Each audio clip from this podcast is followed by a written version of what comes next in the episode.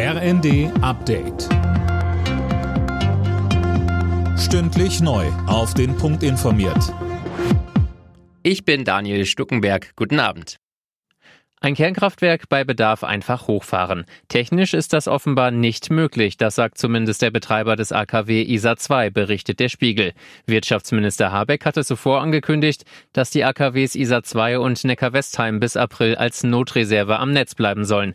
Ein Plan, den er jetzt nochmal gegen Kritik verteidigt hat. Wie ja mehrfach erläutert, geht es bei der Einsatzreserve nicht darum, die Atomkraftwerke hoch und runter und hoch und runter zu fahren, sondern zu entscheiden, wie sich die konkrete Versorgungssituation in Deutschland, in Europa entwickelt und dann entlang der Stresstest-Szenarien einmal zu entscheiden, ob man die Kraftwerke braucht oder nicht.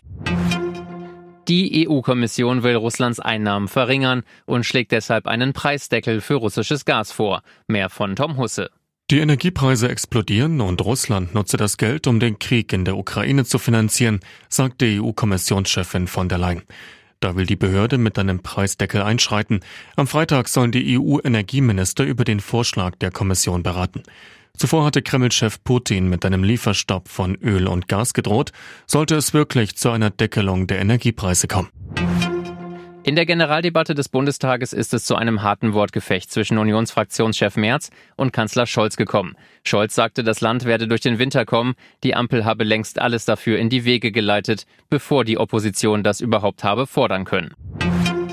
In der Fußball Champions League müssen heute gleich drei deutsche Clubs ran. Europa League-Sieger Eintracht Frankfurt hat Sporting Lissabon zu Gast, Bayern München startet bei Inter Mailand in die neue Saison der Königsklasse und Bayer Leverkusen spielt beim FC Brügge. Alle Nachrichten auf rnd.de